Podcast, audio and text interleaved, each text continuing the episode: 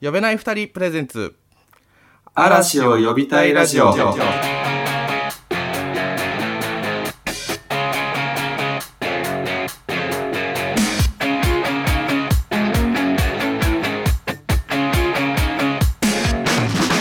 4回目になったらもう映画のタイトルをちゃんと言わないとまあ完全にこれは吹雪丸の映画だなって僕が見てて思ったからなんですけどうんダイナのチンチンが止まったらダイナのチンチンだからね刀じゃなくなっちゃうからでもまあでも玉城を殺してるよねしんのすけねちょっとね引っ越ししてカーテンが届いたん でねマジで会話が通じねえって腹立つな一瞬一瞬生きる今の活躍に期待しますはい呼びたいラジオ粕谷です呼びたいラジオ宗太郎ですはいということでねなんか映画見たらしいっすねちゃんと見ましたよ今回ちょっと難しかったね難しかったね、うんとりあえず何を見たかちょっと教えていただいていいですか映画「クレヨンしんちゃん」「イン国際の野望おおえ完璧しっかり言えるようになってんじゃん」完璧だな完璧だよ、 いやしっかり準備して進歩があるねうん日々進歩だね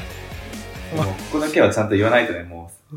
そう作品に対するリスペクトがどんだけあるかにつながってきますからう4回目になったらもう映画のタイトルをちゃんと言わ ないともう1回目から言ってほしいけどないや3回目ではまだちょっとねあまだね新人だったから甘えてたけどあーちょっと まあまだねこの世界初めてでそうポッドキャスターの世界に入ってまだ3回目って言ったら確かにねそうまだ、まだ許されるもんねうん、4回目になったらもう許してもらえなくなるよねそろそろそうねさすがにちょっと厳しくなってくるんじゃないかなって感じはするわそのうん4回目ってなると でまあちょっと今回その、まあ、話すのが難しい作品だなって感じはしたんだけどうんとりあえずまずどんな作品かっていうのを「クレヨンしんちゃんうんこくさに野望」のあらすじをちょっと言わせていただければなって思いますはいお願いしますよろしいでしょうかはいえーこれまあちょっと聞いてくださいあらすじですはい謎の大名雲国際によって父母を殺され妹も連れ去られてしまった春日吹雪丸生まれ育った春日部城も燃やされ帰る家もなく1年間仇討ちの時を待つそこにやってくる3人の3人と1匹の勇士第七チンチン丸を腰に携えいざ予感暗黒城ということでね作ったねだいぶ作作ったねりましたね、だいぶねう「んクレヨンしんちゃんどこに行った?」っていうあらすじをちょっと ね作らせていただきましたけどね、ままあこれはちょっと僕の意図的なところもあるんで、うんあれなんですけどまあ監督は、まあ、前作に引き続き本郷満うん監督と、で脚本は本郷満さんと原井圭一これも前回と同じですねうんでキャッチコピーが「しんちゃん大3回大変身」ということでうんまあ、あらすじで分かる通りかなり戦国時代を舞台にした本格アクション作品チャンバラ作品ってことになってますうんで、まあ、あらすじでなんで「クレヨンしんちゃん」って単語を一言も入れなかったかと言いますと、うんまあ、完全にこれは吹雪丸の映画だなって僕が見てて思ったからなんですけどうんどうどうですかねそこら辺吹雪丸の映画だったうんまあそうだね 吹雪丸が戦ってるのをサポートするみたいな感じだったもんねしんちゃんが、まあそうそうそう話筋の本筋というかこう結局まあ吹雪丸に寄っていくというか、うんそういう感じがしてまあでもしんちゃんが、まあ、僕前回の作品でまあちょっと宗太郎さんにも苦言は呈されましたけどあの しんちゃんマジどこで活躍してんだ問題みたいなのがあったんだけど、うん個人的には、うんまああのしんちゃんどこで活躍してんのか問題がこうしんちゃんに秘密道具を持たせることによってうんすごい華麗に解決しててうんなんかマジあのこのラジオみたいにしんちゃんの映画も日進月歩で良くなってってんのかなって感じはすごいしましたうんでまあそうねまずこの作品で話したいのが、まあ、その戦国時代が舞台ってことでうん。で1570年っていうことがまあもう作品内で明言されてますうん。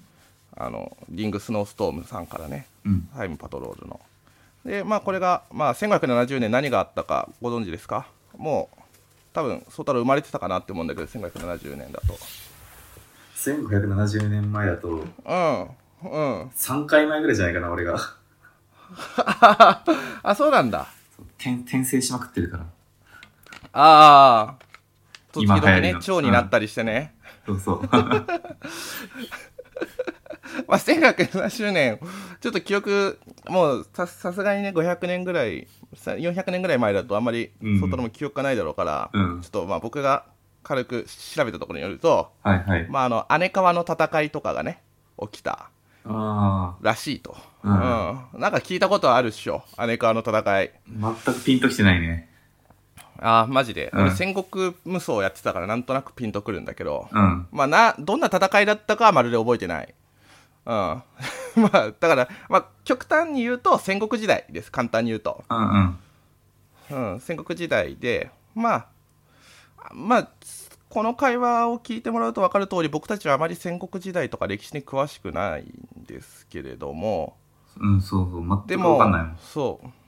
うでもあのセリフ回しとかがすごいうん。その主人公今作の、まあ、ゲストヒロイン兼主人公である吹雪丸うん。のセリフとかがもうかなりあの子供向けとは思えないぐらい練られてるんじゃねえかなって思ってあ、時代に合った言葉遣い。そうそうそうそうそうそうそう、あのとあん雲国祭の城に向かうぞってなった時にうん。あのまあ距離言う時とかにキロメートルを使わないは当たり前としてああ、ま渦中へ着到はいついつになる頃ななるだろうみたいなうん。あの徒歩だから到着は何時ぐらいみたいなやつもうん。すごいむっちゃ難しい言い回し、まあ、古い言い回し使ってるしうん。あと最後のあの雲国祭の城の中でうん。敵に突撃していく時にうん。ほら8万って叫ぶんですようん。これ8万っていうのは何かっていうとうん。あの戦国時代とかまあ今八幡宮とかあるけど、うん。そこの神様らしくてこれがあのー戦の神様うん。なんですよねだからそういうところなんかこう昔信仰されてた神様というかそのしセリフ回しがかなり練られてんじゃねえかなって思った次第でございますへはい、え。そううなんだ。ん、まああまり歴史わかんないからあれなんだけどね浅いことあんま言えないんだけど まあそういう感じですねかなり練られた戦国ものこれ、こういう戦国時代へのなんていうかこだわりというか歴史交渉のこだわりみたいなのは多分ま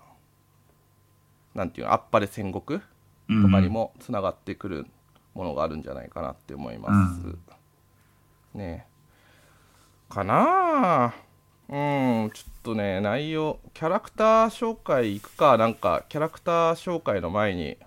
変なこと喋っちゃったけど、まあ、キャラクターいろいろ出てきましたね出てきたね。そでもまあ割とスッキリしてると思うけうど、うんまあそうごちゃごちゃゃしない程度の多さっていうか。多さうん。まあ真面目なあらすじを紹介するとさっきはかなり不真面目な吹雪丸中心のあれだったんだけどうん。まああの野原家の庭うん。白のちょうど真下にタイムパトロールのリングスノーストームちゃんがうん。事故で埋まっちゃうとうん。でその事故の原因とかうん。を解決してもらうために野原一家に手伝いを頼むとうん。でその手伝いに頼まれた野原一家が、まあ、リングスノーストームちゃんはそのタイミングで白に乗り移ってんだけど、うん。まあ、その野原一家が、まあ、その何助けにあ違う問題を解決しに行こうとしたらそこは戦国時代で、うん。まあその雲国祭ってやつが未来人の可能性があるとうん。でそいつを倒しに行くぞっていう話なんですけど、うん。まあ、これでできてるキャラクターまあでその時にその戦国時代で助けに来て助けてくれるのが吹雪丸うん。で吹雪丸は父と母を雲国祭に殺されててで雪乃っていう妹がうん。囚われてるって感じですかね、うん。うん。まあ、まずはどうしようかなこれ順番が難しいなこの吹雪丸っていうキャラクターについて話すとかなり物語の中枢というかに行っちゃうのかなって感じがしてうん。だからまずその周辺からちょっと話していこうかなと思って、まあ、今回ヒロシが大活躍というかかなり狂言回し的な立ち位置にいてうん。なんかすごい話が通じる大人として出てたなってそうだよね。ヒロシがちゃんと理解して話をね。そうそうそうなんて言ったって、 SF 初段そう、初段持ってるから。かなりな SF 初段ってなんだよって感じしたけどな俺はどっちかって言ったら、未才側うで、んだから SF って嫌なのよ、みた いな。あんまり、あんまり理解できてなかったみたいな感じだったな。あーまあ僕はどちらかというと僕は SF 初段持ってるんで、まあ、なんとなく分かったんだけどうん。うん。でも今回のなんというか話はかなりその歴史改変とかそういう話はなんかドラえもんから引用してきてるのかなって感じがさああ、あるよね。ドラえもんでも一回、そうそう魔法使いのやつまあでドトラえラもんベルワールドみ自体がたいな。そうドラえもん自体がまあまず未来からうん来てて、でドラえもん自体はあの過去改変をししようとしてるからうん。ある種ピエール運国際的な立ち位置ではあるんだけれどもうん。でもあの最後のロボットバトルになるときにうん。あの、わかるあの、リングスノーストームが、うんペケペケンみたいな感じでアイテムを出す。ああ、出すね。あそこのエフェクトとかもかなりドラえもんだし、うんうん。で、その未来から助けに来た瞬間、その現代にうんリングスノーストームが、うん。あの、着てるのが猫型のぬいぐるみなんだよね。うん。。だからそれが猫型ロボットのドラえもん ああ、そういうことね。そうそう。ああ、確かに多そう分だ。そういうそう、うん、引用元としてドラえもんは必ずあるなって感じがしたとてもうん。で、まあ、今回まあミサイはまあかなりそういうどちらかというと視聴者の目線うん。に立ってくれてるキャラクターその宗太郎的ななこれは SF はマジでわけわからんなみたいな感じでうん。まあでもまあ分かんなくてもなんとなくそのドライブ感があるっていうのは良かったけどねその細かいところは気にしなくていいんだなって感じがさせてくれる、ある程度の雑さがある話でしんのすけが、まあ、今回はそのタイムパトロールの秘密道具というか上ジャージを着ると着たことによってうん。 3回変身ができるっていう能力お助け能力、うん。を手に入れてまあゴキブリカエル大人に変身してそれぞれ戦うって感じですねうん。で白もう今回白はかなり活躍してくれてそれがまあ本当に第一作みたいな感じで喋るっていうねリングスノーストームが中身を入れ替わってうん。結構喋ってんだなって思ったわ。昔の映画見てたら。そうだよね白喋るよねかなりねうん。びびっっくりした白がさ、主役の映画で、歌うケツだけ爆弾っていうのもあるんだけどさ、はいはいはいそういう映画でも白って全く喋んないから、あー多分最近は喋らないようにしてんのかわかんないけど、昔は結構喋ってるよね。うんまあ話に絡ますために無理やり喋らせてる感じっていうのもあその白を連れてく必然性みたいなのを持たせるためにあ、うん。なるほど。うんまあ、ひまわりもいないしね、まだ。そうひまわりもいないからね人数がねうん。ひまわりいつ出てくんだよって感じだけどないつ生まれたか全然知らないんだけど俺はひまわりが、多分暗黒たまたまからじゃないかな。ああじゃあちょと先になるのかね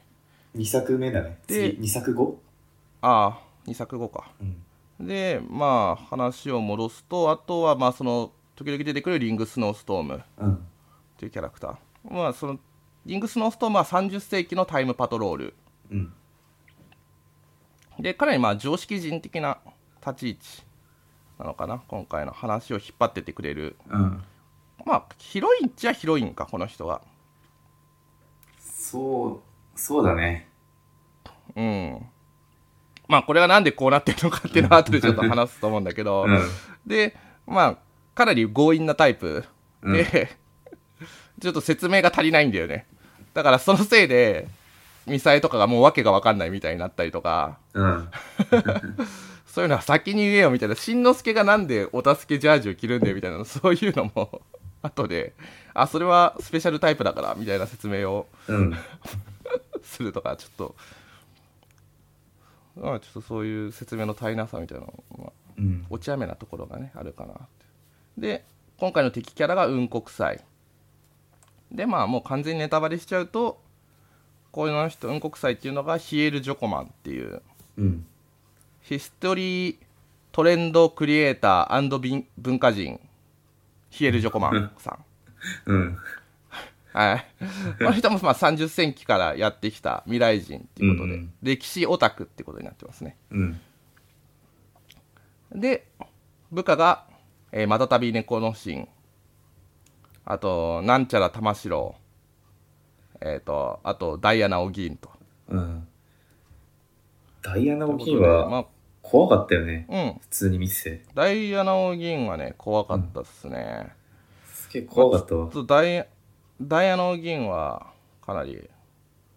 あの女性っていうキャラクターが多分今回すごい特別なキャラクターとして置かれてて女性であるっていうだけでうん。でこのダイアナ・オギーンは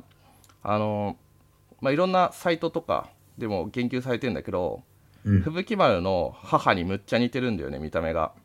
ああ、そうだよね。俺も最初そう思ったもん。そお母さんなんかなって。う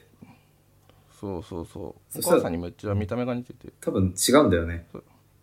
全然違う多分関係ないんだと思ううんあのほ考察サイトとかに、そのお銀が似てるのはうん。その城に討ち入りに入った時にヒうんエル・ジョコマンが、うん。そのお母さんの見た目を気に入ってお銀にしたんじゃねえかみたいな話があったんだけどああ。でもそれは妹がもうその時点で玉にされちゃってるってことを考えるとうん。まあ多分それは関係なくて、まあ、ただ偶然に似てしまったってところはあるんだろうけれども作品内の設定的には。ああ。まあ、かなり意図的に似せて作られてるのかなって感じはする制作者の意図的にはだってさ BGM が一緒なんだよね登場したシーンのああ、そうなんだ。気気づかなかっそうた。そうそう音楽一緒でうん。まあだからお銀と母っていうのはかなり重ねて書かれてるナルト気のがしますサソリみたいに、それを元にして作ったみたいな。ああそうそあるのうかなそうあそう元にして作ったってああ死体をそうそう。最低すぎるいや多分だからおもうそのでもだからその討ち入りのシーンだからそのお母さんを見つけたシーン死ん死ぬ時っていうかその討ち入りにさ入られた時にはもう雪乃が玉にされてるってことを考えると うん。妹のうん。多分だだから、うん、時期的には時期を考えるとズレがあるのかなって感じがするんだけど、ジョコマンが多分未来から作って持ってきたんじゃねえかなって感じがするんだけどね。ああ、まあオタクだもんね。歴史オタクまあ、オでタ。クですから歴史オタクですから、もしかしたらまあその姫様のうん。その春日部城の姫様の歴史資料みたいのを元に作った可能性は確かにある未来から来た人だからうん。って感じかなであとが、まあ、またたび猫の神さんがまあ剣術の強い人で、うん。まあ、玉城さんがまあむっちゃ鎧を着込んだ人でうん。ここら辺はまあ敵として配置されてるって感じであまりあれなんだけれどもでまあ戦闘員が忍者とうん。戦闘員も不気味でしたねかなりね一つ目をモチーフに作られてるキャラクターな私なんだけれども、どうしたここら辺この敵キャラに関して言うと敵キャラに関して言うと、まあ、ちゃんと3種類の敵っていうところは、受け継いでるよね、昔から。アクショおン、ーアクション仮面の時も3種類だったよね。3人あのー幹確かにね3人の幹部。部ね、 3人の幹部は、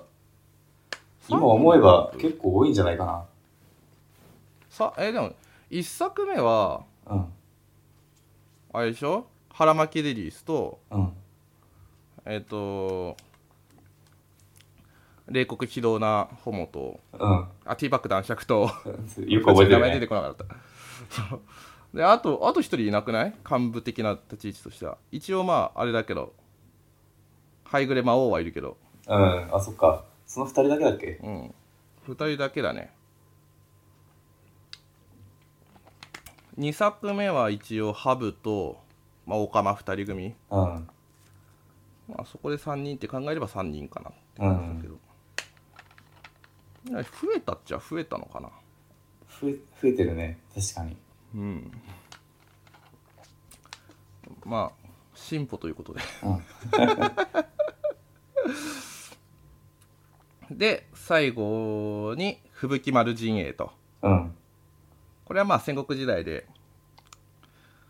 あの野原一家の味方をしてくれるうん。その春日部城の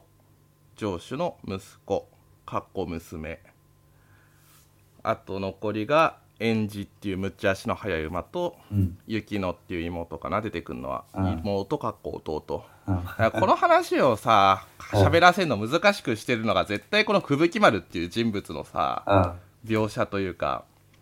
作り方キャラクター造形でさうん。ななんまあ吹雪丸っていうのは実は女性でうん。で男として父親に育てられてるんだよねうん。でこれがさだからさそのかなり葛藤するシーンが描かれるじゃん吹雪丸がその男として生きていくっていうことに対してうん。その葛藤をが分からないからなんかちょっと話しづらいというかうん。難しいなもう4作いや難しいな急にちょっと話が整理できないんだよね俺はでも、吹雪丸の性別はちょっと振り回されたよね、やっぱ。吹雪あ丸ー自体はさ、だよねアニメに出てくるんだよ。うんああそうなんだそう。確か、ヨシウストっていう漫画家が描いてるんああだひたあ少年忍者そうであ、少年剣士マサオくんが大好きなんだよ。だからたまに吹雪丸が出てくるんだけど、まあ、俺この映画、うんまださ最近見たばっかだったから、全然知らなくて、うん吹雪丸が男か女か知らなかったんだよ。はいはいはいはい、で、はい、この映画見て、最初に、しんちゃんが金玉触るじゃん。吹雪丸の。そうねで、ああ、男だったんだと思って、話進んでっうたら、んあ、やっぱ結局女だったんかいみたいな。 振り回されたなって。まあかなり序盤から女性的な女あ実は女性なんじゃねえかって描写はかなりされててじゃあそれについてちょっと話していこうかなと思うんだけど、うん。まず1回目が、えっとしんちゃんが頬をあからめるっていう最初にキャッチされ、抱っこされて、うん。まあ、この時点で女性センサーが働いててでまあでその後金玉触ってあやっぱ男かってさっきみたいになってうん。でその後の女性っぽい描写としてはあ男っぽい描写としてはあのノブシにしんのすけとひろしとみさえが絡まれた時に剣で相手を倒してうん。まあ、男なら腕で来い剣で来いって勇ましく言ってうん。でああやっぱその男性性を表現してるキャラクターなのかなって思ったらうん。まあその後ミサイのおっぱいをムンズと掴むんですよねうん。で、まあ、女性の体に興味があるというかうん。そういう描写がされてうんおっぱい掴んだシーンは確かにちょっと男なのかなって感じがしなくもなかったんだけどうん。でその後まあ菜の花が好きって感じの花に興味がある描写うん。でそういう男は嫌いかっつってかなり戸惑うんだよねなんかそのあ男なのに珍しいわねってミサイに言われてうん。でまあその後、まあ男だとお風呂でバレるお風呂、入浴シーンでバレるあ女女あ男女だとバレるんだ、うん。ごめんなさい。女と。そうバレるでその後にまあダイアナ・オギンとの戦いの時に「私は女ではない」と言って髪の毛を切ってうんで。最後にザクッといくというところでまあそれで男女男女みたいなのが入れ替わっていくんだけれども、うん。まあまず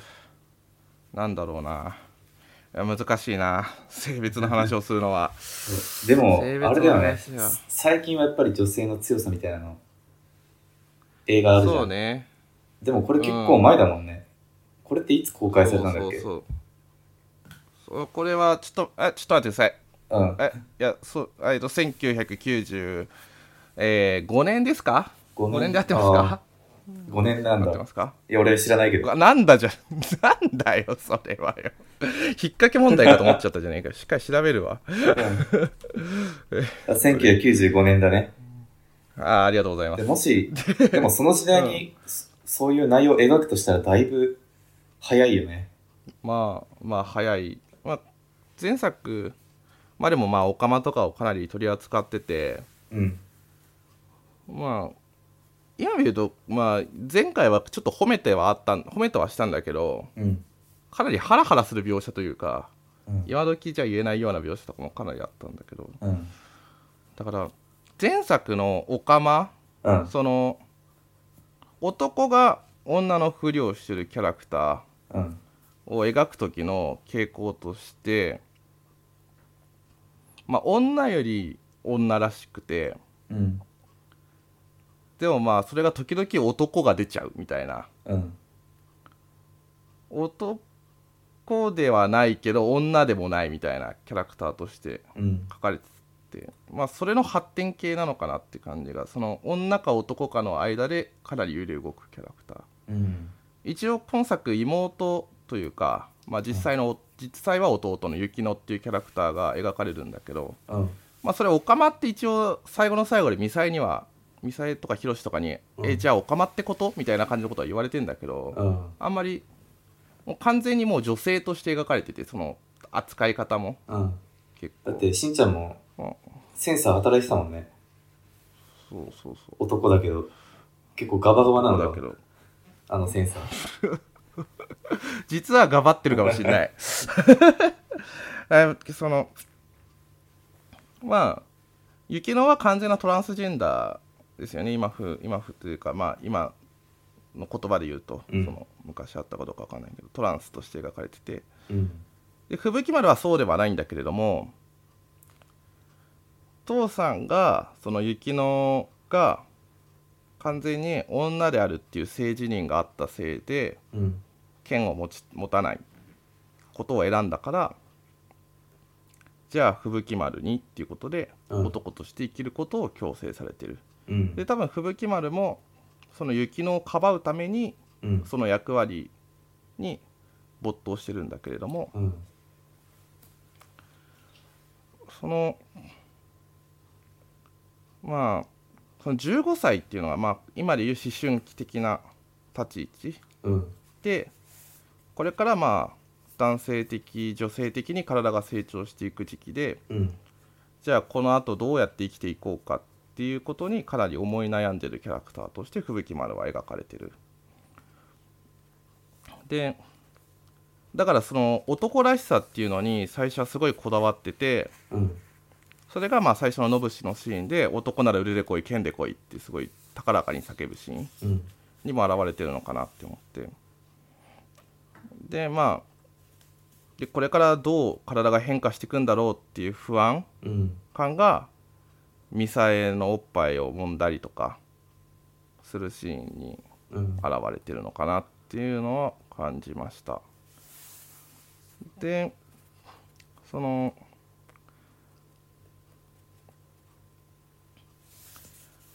吹雪丸のうん。女性性の象徴うん。があの長い髪の毛なんですようん。断言しちゃったけど まああの女性だあ実は女だったんだよねってこう暴露するシーンうん。温泉のシーンなんだけどうん。そのシーンであの風がさって吹いて湯気がああ、あった消えね。て髪の毛がすごい長長い髪の毛だけが揺れるシーンがうん。描かれるんだよねうん。でそこで女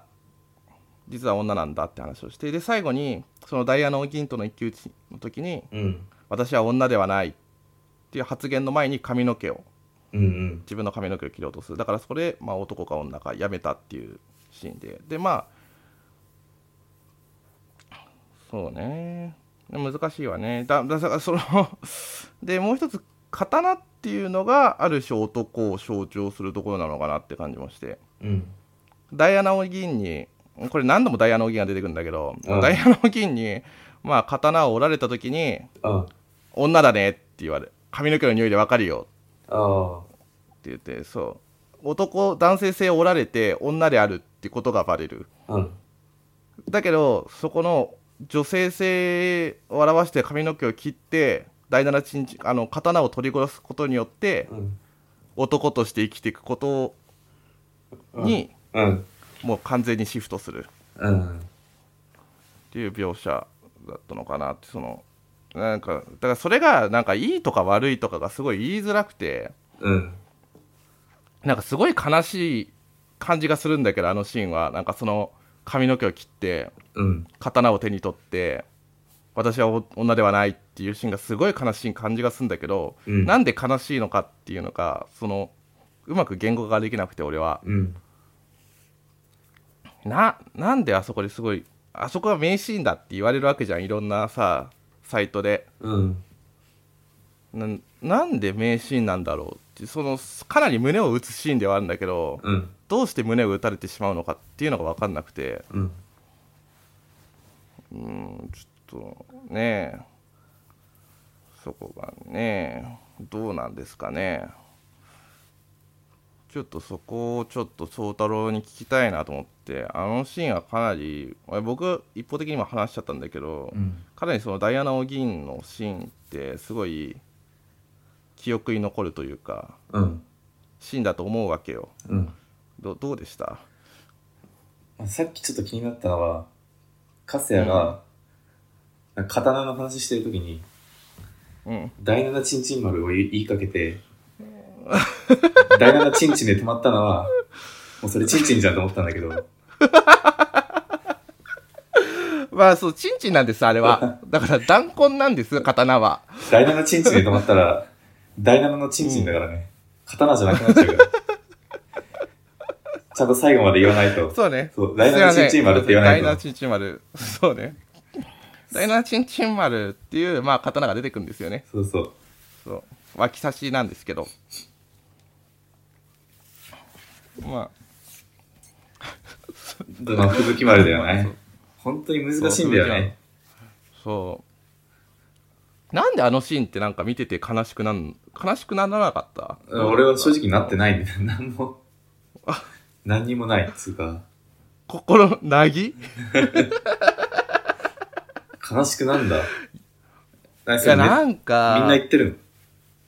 みんなは言ってないと思うでもなあのさのうん。泣くじゃんうん。吹雪丸がその髪の毛切ってうん。そのさえ絶対吹雪丸はうん。男として生きていきたくないだろうなっていうのがそのまま暗示されてるじゃんなんかさうん。吹雪丸の回想には絶対お父さんは出てこないその男として生きろって言ってきたお父さんは出てこなくてああ優しそういだね母が出てくるしうん。そうで常にヒロシから男らしさを学ぶんじゃなくてうん。未才に近づこうとしてるってところあうん女性っぽさとか、あ。うん。そうそうそうそうそうそういうことだってさ僕たちの体に置き換えてみると今からさその、うんお父さんお母さんがさ娘が欲しかったからお前は女女として生きろって言われてもさうん。あもう土台無理な話じゃないですかうん。子供の頃はそれこそ多分父ちゃん母ちゃんが言ってるから従おうかなって思うんだろうけどうん。だんだんこのその15歳とかになってくるともうなんとなく自分がおおかしいではないけれどもうん。なんか男の考えになってる女性に対してうん。興味を抱くようになってるだろうしうん。まあ、性自認が男性であるってことをを自認してくる時期だとも思うのよその15歳ってことがね。だからそうなってその女性として生きようか男として生きようかってすごい揺り動いてる雰囲気なのどちらかというと女性方向だってお父ちゃん死んだからさうん。ぶっちゃけお父ちゃん死んだから女として生きていく道もあるわけよこれから。うん。その一武士の男としてじゃなくてでも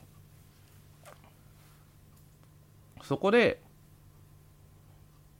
だ男として生きることを選ぶっていうのがなんかすごい悲しい選択のように思えてうん。なるほなど。なんだろうなそうそうそう分かった、でも。そういうことかっていいだようん。そういうこと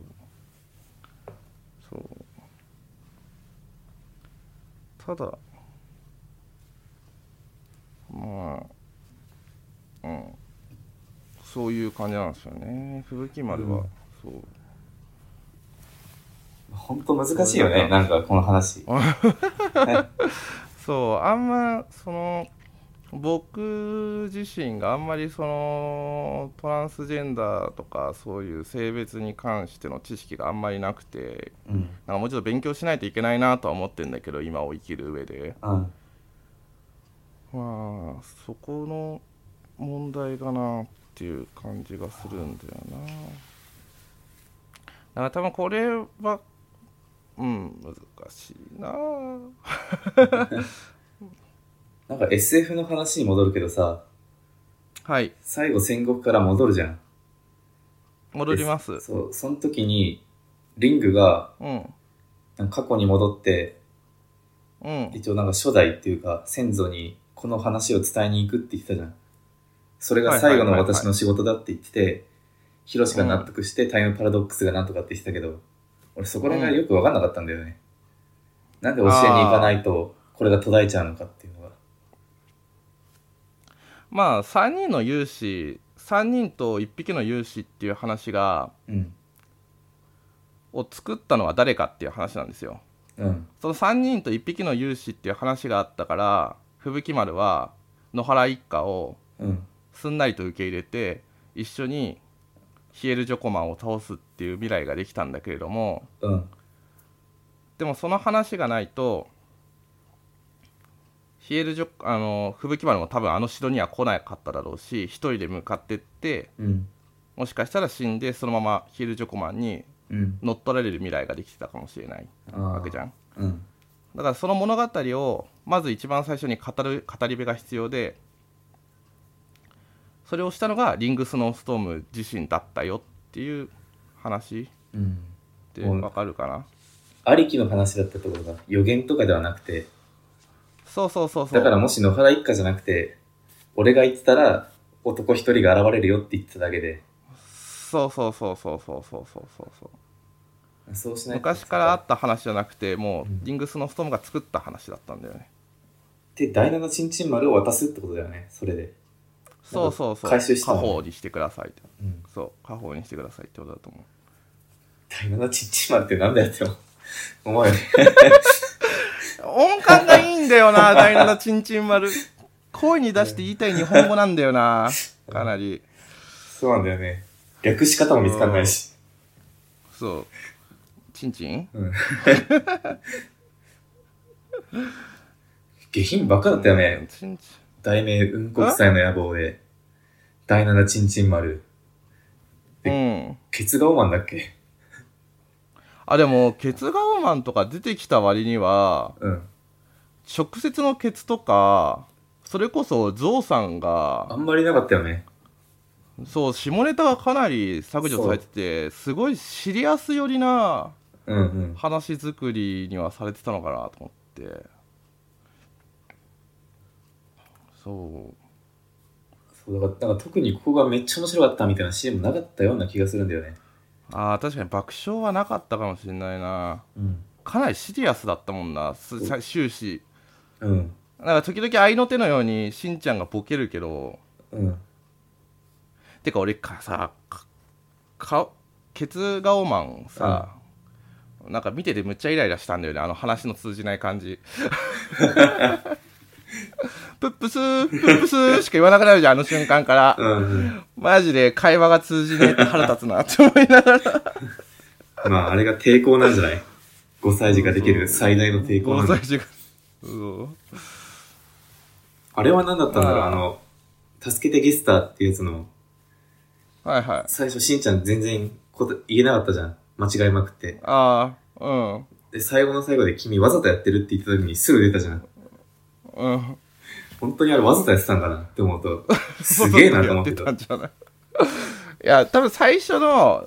猫のシーンのあたりはガチだったんだろうけど3回目あたりから、うんいやそれはガチガチわざとやってんだろうみたいな3回目あたりは多分ガチだったガチわざとやってたんじゃないかなって思うん。う、うん、2回目から言えるようになってたんじゃねえかなって感じはするけど なさあ助けてゲストの話になったんでちょっとうん。その敵キャラの話敵キャラとの一騎打ちシーンについてちょっと話したいなと思ってうん。で前回のアクションシーン粕谷さんかなり褒めたさせていただいたんですけれども褒めさせていただいたっていうとすぐ上からで嫌なんだけど、うんすげえなって思ったんだけど今回のうん。パ盾っていうんですかうん戦国時あ時代のシーンもかなりかっこよくできてるなと思ってうん。特にあのに猫のシーンまたたび猫のシーンとの一騎打ちのシーンうん。あすごい良かったなと思って、うん、かっこよかったっすよね、うんバギンバギンってねうんそうかっこいいなってだけの話なんですけどあそこはどうなのあの、え誰だっけ体でかいやつ。玉玉城城そうんあ玉城の水上バトルもかっこよかったけど玉城は、え玉城に関して言わせていただきますけれどもう。うん。玉城をうん。マジしんのすけが殺してるからねそうなんだよ。かさ前回さ、そしんのすけをなるべく成長させないようにしてるみたいなこと言ってて、ううんそのルルが死から遠ざけてんじゃねえかっていう話をルルしがた撃っばたっシかーりンながのに見ないって言ってたじゃん。うん見なかったんだよって言って、もう一回見して見してって言って見なかったって言ってたのにさ、そう。次の映画、めちゃくちゃ打ちまくってたからさ。そう、ぶち抜いてんだよね。うん。ぶち抜いてるし、吹雪までむっちゃ人殺すし、だって笑ってたもんね、そこ見ても、しんちゃんが打ったシーンも。そう、なんだろう。マジさ、うんい異質すぎる。だって前回さ、うん。なんか、話した時も、第2回にして物語の骨格というか、うん。クレヨンしんちゃん映画和法みたいなテンプレートできましたねって話をしてて、うんオカマキャラが出てくるなんかあとゲストヒロインうん。が出てくるとかゲスト声優が出てくるみたいな話をしたのに、うん。今回どれもねえでやん のマジでなんかちょっと違うのかもしんないよね。そうなんかね異質なんだよな、笑いも少なめだったし、そうだからなんだろううんだから俺たちがその言うなればこの作品での未来人だからうん。今後の話がどういうフォーマットでい生きていくかっていうのがうん分かってるから、この話に違和感を覚えるんだろうけどうん。でも言うてこの話は映画「クレヨンしんちゃん」の3作目なんで1作目うん。アクション仮面でしょうん。で2作目ブリブリ王国でしょ、うんっていう文脈から見るとまだ方向性を探ってる段階なのかなっていうのがあー。なるほどね。3パターン出して、どれが一番そう評判良かったかみたいなね。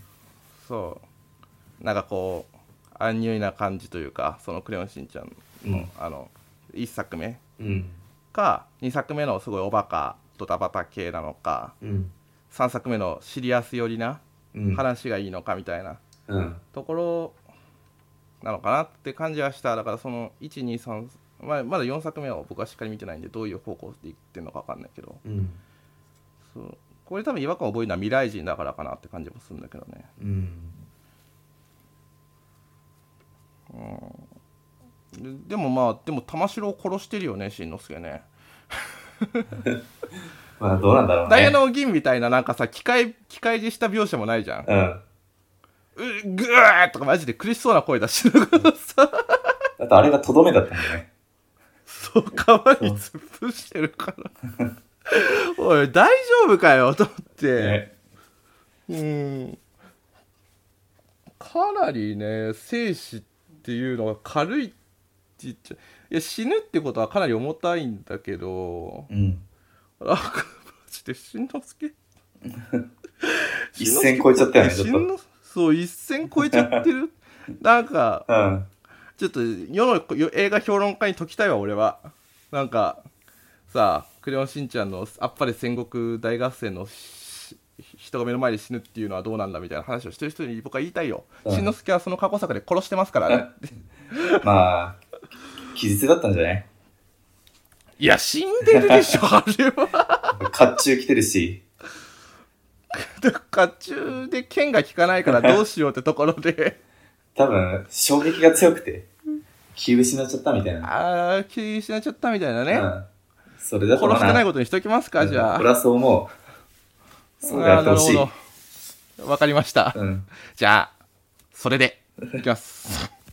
決定、そう気絶してます。うん、今回もしんちゃんは成長してなかったってことで。そうね、成長してなかったってことでね、あまりね、フォーマットから外れすぎててもね。 あれですからね。うん。まあ、で、ダイアナ・オギンと、まあ、敵からもう一人はダイアナ・オギンということで、ダイアナ・オギンは、まあ、かなり、まあ、その、それ以前にちょっと話させてもらったんで、お母さんと似てる、うん不気味なキャラクターということで、ロボットでしたね、ダイアナ・オギンはね。ロボットだったね。うんまあ倒された時の不気味さといったらないねうん。おぎんは、うん顔が怖かったしね。怒ってるっていうかな。おそうなんかそう不気味あれ、子供の頃見てたそのしらん、ちゃんのちょっと怖かったと思うな。途中でやめてた絶かもしれ対ない。怖いでしょう。うんんああんま覚えてなかったでも俺子供の頃の記憶であの元の世界に戻ったら元の世界が乗っ取られてたっていううん。部分しか覚えてなかったわなんかダイヤの銀があんな怖いと思わなかった俺であともう一つがヒエル・ジョコマンさんうん。その雲国祭うん。なんだけどこのボスもだいぶ不気味というかうん。何がしたいか分かんないんだよねなんかヒロシがさうん。途中でこの時代で一国一城の主になるんだみたいなことを言ったらうん。そのリング・スノーストームがうん。確かに未来人が今の時代に来たらそういうことを考えるかもしれませんねって言ってたんだけどうん。でもヒエル・ジョコマンの振る舞い的に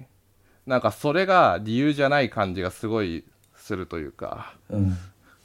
マジ何を考えてるかわからない不気味さが結局何がしたかったんかっていうのがね、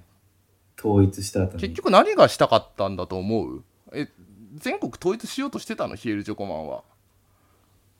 でもな天ん下か統、一そうなんじゃないの支配したかったみたいな。そうのでもだから肩書きがさ、ヒストリートレンドクリエイターび文化人でしょ、なんかマジ趣味な感じがすんだよなマジでサイコパスな感じがすんだよななあんかか戦国時代がむっちゃ好きだからあ。うん。一回戦国時代に行ってうん。城を攻めてみたかったみたいなあそれぐらいの感覚な感じがするんだよなその天下統一とかそういう大きな絵図絵図は描いてないというかあ。うん。感じがするんですよねいやどうなんだろう天下統一しようとしてたのかなまあでも、ヒロシの、その現実がもう嫌になっちゃったみたいな感じもあるんじゃないかな。あー未来が嫌で昔だったら一番になれんじゃないかみたいな。はいはいはいはいはいはいはいはいはい確かにね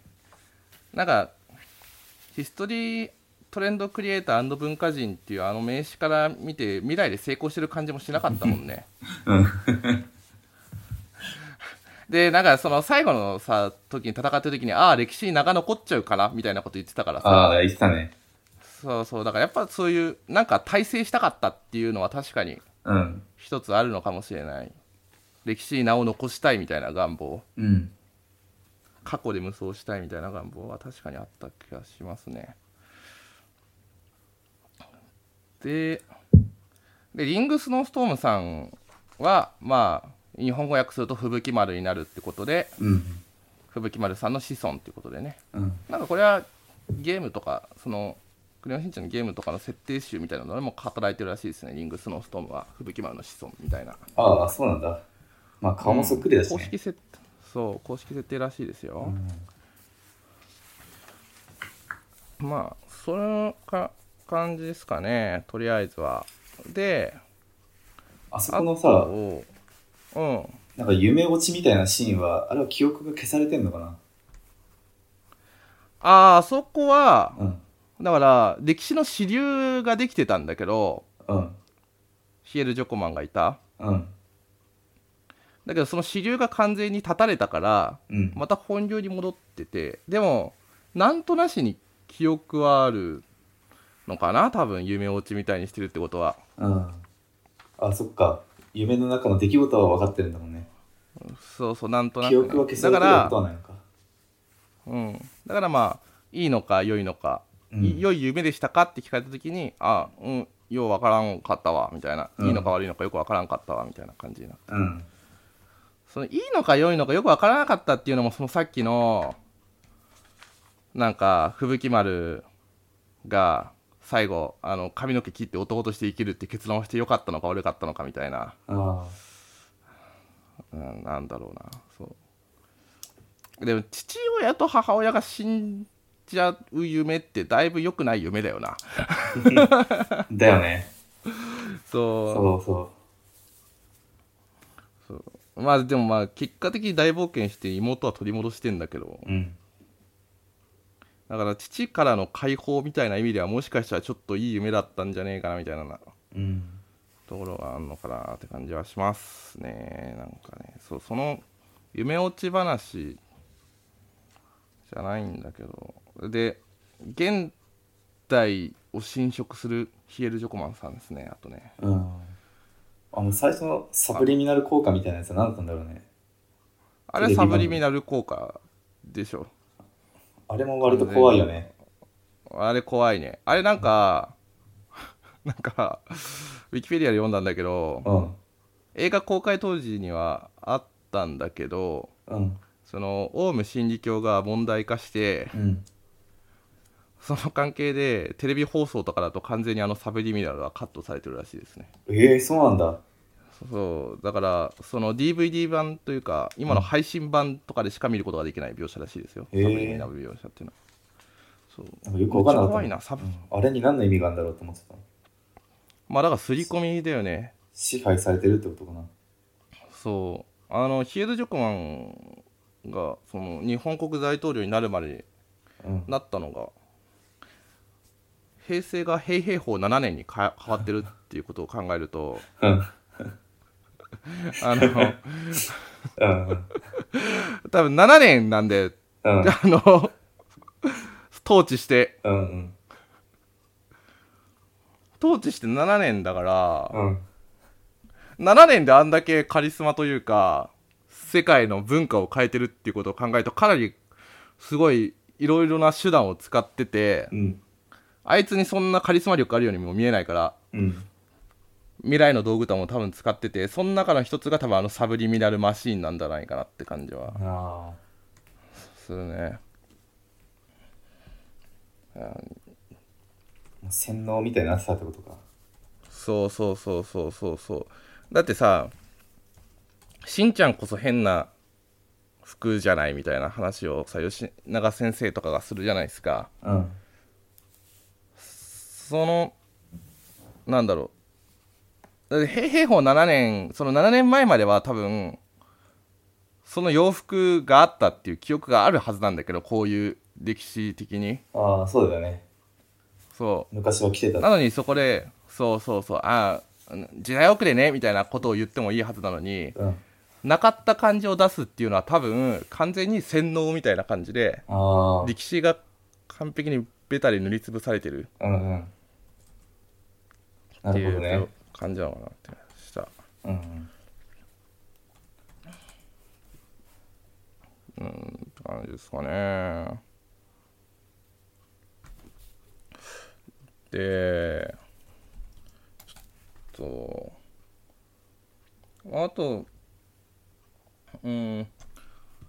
ーんとねかなりねその SF 的な描写で細けえなって思ったのがうん。あの一番最初のシーンで一番最初にあの歴史あの未来に飛ぶシーンあるじゃんうん。未来に飛んだ後吉永先生がやってきてうん。ドアをノックするんだよねうん。あであの時点でい振り返ると見終わった後に、うん振り返るとあの時点でもう歴史は本流から外れてることがわかるんですよああ、ね、だって、最後間に合ってるもんね、一応。そうそうそうそうだからなんかこうしっかりなんかそこら辺の整合性が取れるようにうん。作られてるっていうか,、うんなんかあ細かいところまで気気合い入れて作ってるなって感じがすごいあさそうでちょっと長くなる話していいですか ーいいよ。あの今回の話のテーマというか、まあ、僕前回のねうん。普通人間普通論に続いての今回のカスヤ電波受信話なんだけどうん。今回はまあ今を生きていこうぜっていうねそういうテーマなんじゃないですかねと思いましてうん。あのまあこれはかなりまあそのセリフから引用させてもらうとうん。うん。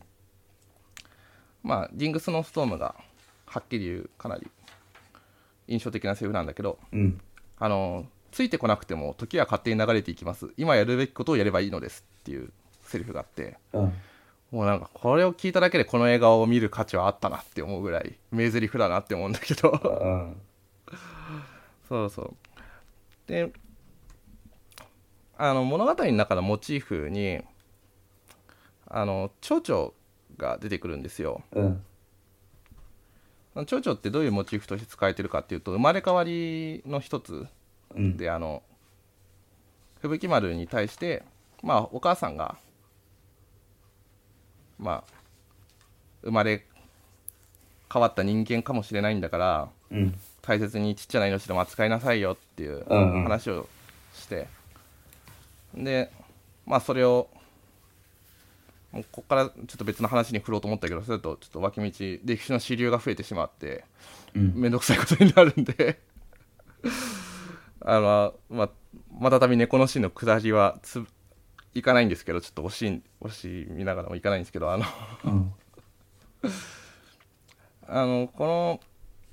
蝶々っていうのがまた別のところにも出てきてそれがそのさっき言ってたあの夢落ちみたいになったシーンうん。で出てくるんですよ蝶々っていうのがねその、飛んでるわけでこのシーンから多分みんながみんな連想するのが「胡蝶の夢」っていううん。偶話というかお話うん。胡蝶の夢ご存知ですかいや、わかんない、俺。あわかんないうん。胡蝶の夢っていうのはあの宗師っていうむっちゃ頭いい人昔の中国のうん。人あの頭いい人なんだけどが話した思想家なんだけどねその人はうん。話でまあ宗師さん夢見てたんですようん。でそれが蝶々うん。になってる夢自分がうん蝶々として生きて、一生懸命羽ばたいて、まあ、蜜吸って生きてる夢だったとうん。でそこで宗師はなんか弟子かなんかに起こされるんだよねうん。でそれまで自分は蝶々だと思ってたのよ、でうん揺り動かされて「宗師さん宗師さん」って言われてうん。あ自分は宗師なんだなと思ってうん。思って、まあ、宗師が蝶々の夢を見てたんだけど、うん。でも、その宗師という人生はもしかしたら、うん。蝶々が見てる夢の可能性もあるよねっていう、うん。まあちょっと話、結構すここでカットされて終わっちゃうことが多いんだけど、うん。この話が何が伝えたいかっていうのをちょっと調べてきまして、僕もなんかそれ哲学的な話なのかなと思って、うん。パラレルワールド的なうん。話なのかなと思ってたんだけど、全然違くて、うん。胡蝶の夢っていうのはこれ最終的に何が言いたいかっていうと、うんまああの夢か現実かなんてもう分かんない現実か夢か夢か現実かなんて分かんないから、どうでもいいとうん。それぞれそこの場所で一生懸命生きていけばいいよっていうあ教えらしいんですよあー。なるほど。例えば生きてるとか死んでるとかうん。美しいとか醜いとかうん。非線とか現実に相対してるかのように見えるものは人間の知の知が生み出した結果であってうん。創始はそれをただの見せかけに過ぎないと否定してうん。まあ今を生きていきましょうよというか今まあい今やるべきことをやるしかないんですよみたいなことを説いてるわけですよ、うん。まあ、かなりそこがそのリングスノーストームの言ってたその今やるべきことをやればいいのですってところとリンクしてるうん。のかなっていう感じがしてねだからねちょっとね僕もね今やるべきことをやって生きていこうかなという思ったんですよ今を生きていくんだね。そうそうそうそうだからヒロシが最初にゲームやってるシーンで、うん。やっぱ子供にはかなわねえなとか言ったりとかうん。時間あとあの子供であるってことが最後にあのロボットを作ったりとかねうん。するところに描写されたりとかあとしんのすけは最後その戦国時代で大人になるんだけどうん。大人になって大人になって強いんだけど最終的にとどめを刺すのはうん。大人しんちゃんじゃなくて子供しんちゃんなんだよね今の本来の姿うん。あそのだからそう今を生きていくっていうかそのそんな焦る必要はないというかうん。最後にあのなんだっけそのなんだっけなあの誰ですか風間くんって言うんですかあの人は 風間くんがさうん。風間くんがさいやこの人たちは進歩がないなっつって話が終わるんだけどああ、言ってたね、最後の。そうそうそうでもその進歩がないことすらも肯定するというかうん。うん。そういう、まあ、毎回この、この、僕によって毎回風間くんが貶められる現象は何なんだろうね。 アンチ風間くんなわけじゃないんだけどな、俺はどちらかというと。うん。うん現実のムーブは風間くんに近いことをしてる気がするんだけど、 いやまあ、風間君は結なん構か腹立つからね。そう。生きてでもるから俺はでも結構、そう、せかせか生きてるイメージはあるんだけど、うん今じゃなくて未来、明日みたいな。あことを生きてるイメージはあるんだけどでも結局まあこの話で言いたいのは、うんまあそんなせかせかいけずに今を大切にしていきましょうよってことで、一瞬一まあ瞬もね。ある種そうそう、ある種永遠の5歳児である野原しんのすけを肯定してるとも言えるあ、ちょっと待って。あウーバーイーツだ帰ってきたはい、すいません。いえいえ大丈夫ですよ ちょっとね、引っ越しして、カーテンが届いたんで。大丈夫ですよカットしとくんで 説明しなくてうんまあって感じですかねそうですね今回に関してはうん。うんなんかありますかうんなんかもっと膨らませられる予定だったんだけどなこの今を生きていくっていうことに関してちょっとあれですねそうああとさ、うん。ちょっと疑問というかあれなんだけどうん。ヒロシとミサエの間で何度もうん。 「愛してるぞ」うん。どこがみたいなうんどこをみたいな話会話が多分劇中3回ぐらいされんのうん。で最終的に「愛してるぞ」って言うと「知ってるわよ!」ってうん。終わるんだけどこれはどういうあれなんだろうなと思って 前回の前回の喧嘩に引き続きうん。僕、ヒロシとミサエの気持ちがちょっとわからないというか、ちょっと、そこら辺、ちょっと経験豊富な宗太郎さんに聞きたいなと思って、その女性経験豊富な。どういう意図の会話だったのかなと思 って、うん、女性経験豊富ってのはちょっと間違ってるけど、はい。わかんないよね。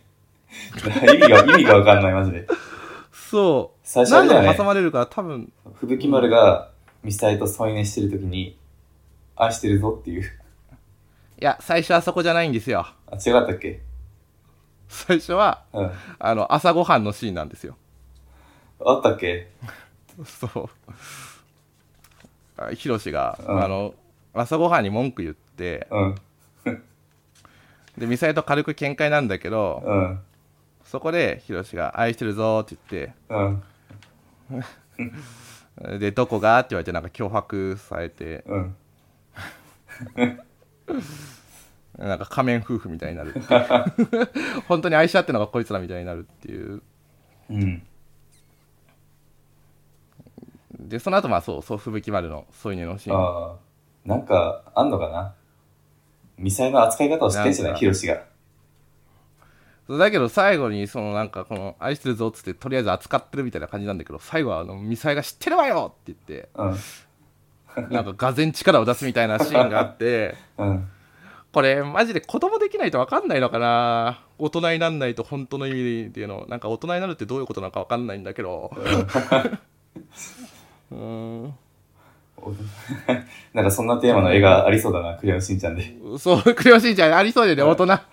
大人ってどういうことなのかみたいな大人帝国の野望って言うんですけどみたいなちょっとそれはちょっと今後多分この多分話を見ていくと多分このね前回からヒロシとミサイが喧嘩したりだとか愛してるぞって言い合ったりだとかっていうところがどういう意味が込められてるのかっていうのもクリアになっていくのかなっていうのを期待しつつうん。今回はちょうど1時間ぐらいなんで終わりにしようかなって思いますよはい。ろしいですかねはい。いいと思います。うんまあかなり今回はちょっと全体として話しづらい内容というか難しい話でしたねなんかうん。考えれば考えるほど難しいパッと見るとチャンバラ劇戦国時代チャンバラ劇でうん。アクションとかもかなりサービス精神旺盛で書かれててうんで、オチも、なんかクレヨンしんちゃん映画あるあるな感じの不気味さうん。があって、すごいクレヨンしクレシン映画としてよくできてるというか、って感じもするんだけど、うん。その、持って、一緒にそのセットで、はいどうぞって渡されるうん。メッセージ性というか、その吹雪丸っていうキャラクターの描写だったりとかっていうのが、うん。かなり重たい設定うん。で、超難しい映画になってるなって感じがしました。まあ、俺は、まあ、前回はアラジン、で、今回は、なんかムーランみたいな感じがして、うんでまさにそのあ、女ムーラをン見たことないから分かんないんだよな。女を隠して、男として戦うみたいな。あ俺まあムーラン好きだから絶対しだいぶその、うんキャラクターは好きだったな、吹雪丸の。あーただムーランの場合はムーランは、最後あれなんだよ。女ってことがバレるけど、そうの、ん。国民栄養賞みたいなのもらうんで、最後。国を守ったから。それはお、はいはいはいはい。女として受賞するんだよね。っていうハッピーエンドなんだけど。あー。なん違うか、ムーランは、兄弟なか、兄弟というかお友達な感じがするね、作品同士の。ああ、そう。ムーラうン、ん。うん。そう聞くと。吹雪丸は男としてこれからも生きていくけど、ムーランの場合は、戦う女として生きていくっていう。まあちょっとそのラストは全然違うんだけど、ちょっと似てるんじゃないかなとは思ったね。確かに。ちょっと、ムーラン、見ておきます。ちょっと。うん見れたら、ディズニープラスにまず加入するところからね、始めようかなって思います確。か10月1日ぐらいから値上げするけどね。ああ、そう、4K に対応するからさ、値上がりすんだよね。そうそう。ちょっと、マジね、そのね、ネットフリックスとかそういうビデオオンデマンド論、うん。 もうちょっと一過後あるんですけど、僕は。っとそれはまあまた別の機会に。うん。そうね。そうです簡ね。単に言うと多すぎて、うん多すぎてこなんかと困るってだけの話なんだけど。ああ、どれに入るべきかみたいな。そうそうそうそう。うん。また、じゃあ別の機会にそれは話すとして。じゃあ次回は何ですか次回の作品は。次回は、ヘンダーランドの大冒険、うんの、消防犬かもしれん。なんだっけ、ヘンダーランドのなんとかだよね。フェンダーランドのなんか冒険かなんかだった気がします。まあ僕はこれ、この作品、なんか名作名作って言われてますけど、そうそうそうあまり見たことがなくて、実は見たことがないんで、大冒険だね、ヘンダーランドの大冒険。だいこぶれは本当名作で、だいぶ1位、2位とかに入ってくる作品だから、おどれもなんじゃかあ、ちょっ1回だけしか見たことないんで、でも俺、と楽しみに見ようかな。もう1回見て、来週、語っていきたいなって思いますね。そうね。ちょっとおしゃべりしていきます。で、今回は何位ですか今回は、1位が、えー、っと、天かす。2天位がか、 2位がブリブリで3位かな。今3位か。うん。あ、難しいな。で、同率2位にしていいですかこれ。ブリブリとブ国リブリ際。とうん国際うんかなりなんか方向性が違った感じがしてここはちょっと同率2位というちょっとさせていただきたいかなって思いますで今回もヒロインランキングをつけようと思ったんだけどヒロインがどれなのかよく分からなかったっていうそうだよね。それが、そう問題が発生したんですけどリングスノーストームだと考えるとだとすると3位かな。 3位だね。うんうん。3位は、1位がルルで、2位が千代ちゃんで3位だね。そうね、それで僕も行きたいと思います。じゃあ、ということで、また来週、はい。お今回も先週に引き続き、さんしっかり金曜更新ができてると思いますので、また来週はもい金曜更新ができるように、引き続き、頑張りお願いします。はい頑張ります。マイクの設定も今回ミスってないはずなんで、はい。 ちょっと俺じが、ゃあまた、環境が変わって、どうなってるかちょっとわかんないけど、まだ音声が、ちょっそとうね響いてるかもしれないけど、まあ、そこは編集技術で、どうにかできると何度思うものできで、ないますけどできないです、できないです。やめてください。はい一瞬一瞬生きる、今のカスヤに期待します。そそう、そうしましょ う。じゃあ、今を生きていきましょう。じゃあ、さよなら。さよなら。